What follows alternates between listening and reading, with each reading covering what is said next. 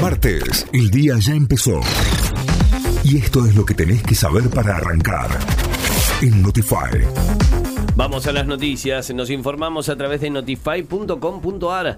Docentes paran este viernes y rechazan la propuesta salarial del gobierno. La Unión de Educadores de la provincia de Córdoba decidió en asamblea de delegadas y delegados departamentales rechazar la propuesta salarial y realizar un paro de 24 horas con movilización el próximo viernes 10. El Sindicato Argentino de Docentes Privados, SADOP, seccional Córdoba, emitió un comunicado en el que se suma también al paro. Vacuna Argentina contra el COVID convocan a 2.014 personas voluntarias para testearla, luego de superar con éxito la fase 1, demostrando que genera una respuesta robusta de anticuerpos neutralizantes. La vacuna argentina contra COVID-19, Arvac Cecilia Gierson, desarrollada por el CONICET, la Universidad de San Martín y el laboratorio Casará, comienza el reclutamiento masivo para llegar a las 2.014 personas voluntarias que necesita para completar la fase 2 y 3. Detuvieron a tres personas por el crimen del nene de 11 años en Rosario.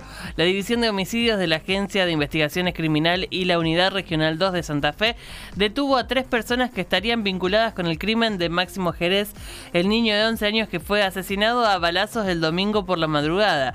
En el hecho también estaría involucrado Cristian Carlos Villazón, alias El Salteño, un hombre preso por homicidio al que acusan de ser el capo narco del barrio Los Pumitas. Además también detuvieron a dos sospechosos de 22 y 30 años y a su madre de 50.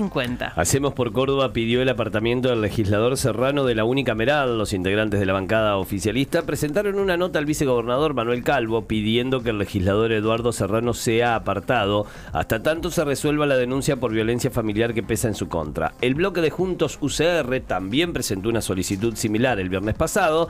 El FIT Unidad pidió que se lo expulse. Belgrano logró un gran triunfo como visitante y se prende en la tabla. Oh, el pirata. Piratas le ganó ayer a Arsenal 1 a 0 con gol de Pablo Vegetti de penal en el cierre de la sexta fecha de la Liga Profesional. Así Belgrano llegó a los 10 puntos, 3 menos que los líderes San Lorenzo y Defensa y Justicia. Además, ayer Oca y el Esa. Halcón empataron sin goles en la bombonera y Godoy Cruz le ganó en Mendoza a Racing por 2 a 0. Notify, las distintas miradas de la actualidad para que saques tus propias conclusiones. De 6 a 9, Notify, plataforma de noticias.